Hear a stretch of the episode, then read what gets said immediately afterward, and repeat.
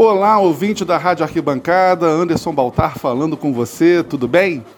Pois é, estamos aqui numa nova plataforma, numa novidade da nossa cobertura para o Carnaval 2020. Agora em podcast, a gente vai poder disponibilizar para você tudo o que rolou de mais importante na transmissão do grupo especial. A parte final da transmissão, onde a gente faz os comentários sobre a performance das escolas, estará aqui nessa plataforma para que você acompanhe, pouco depois da passagem da escola, o que a Rádio Arquibancada falou. Então, se você estiver na arquibancada da Sapucaí, né, se você estiver em casa assistindo pela televisão, mas não está ouvindo a gente, quer saber o que a gente falou, ou se você só vai acordar no dia seguinte e quer saber o que, a Rádio Arquibancada falou, esse é o local. Assim que a escola terminar de passar, a rodada final da nossa transmissão será disponibilizada em podcast, no Spotify, no Deezer, no Castbox e também no nosso site da Rádio Arquibancada, radioarquibancada.com.br, para você saber de tudo o que aconteceu no desfile da escola. Enfim, hoje, domingo de carnaval, temos uma noite muito aguardada. Eu acho que há muito tempo a gente não tem uma noite de domingo de carnaval com tantas escolas que têm condições de ser campeã, uma noite muito aguardada. A noite que vai ser aberta pela Estácio de Sá, voltando ao grupo especial e tendo Rosa Magalhães como seu grande trunfo.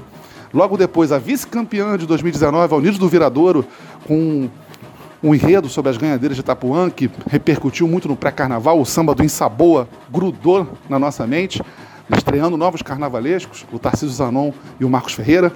Tá aí a Viradouro com muita força. Depois, a campeã do ano passado, a Mangueira, Leandro Vieira preparando mais um grande enredo, mais um enredo que promete causar muita polêmica, muito comentário né, sobre a possível vinda de Jesus nos dias de hoje no Morro da Mangueira.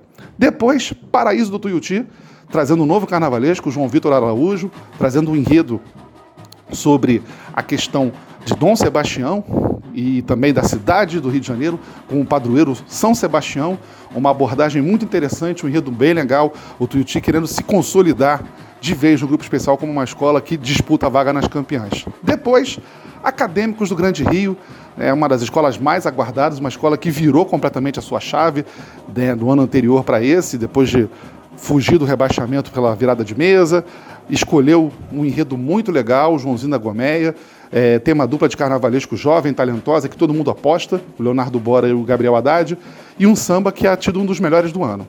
Depois, a União da Ilha do Governador, que é uma escola também que causa muita curiosidade pelo que ela vai apresentar. Um carnaval diferente do que está acostumada, um carnaval mais realista, um carnaval de crítica social sobre a vida das favelas e conduzida por Laíla, que sabe tudo de Sapucaí, né, multicampeão, que promete fazer a União da Ilha cantar e evoluir como nunca. Encerrando a noite, Portela.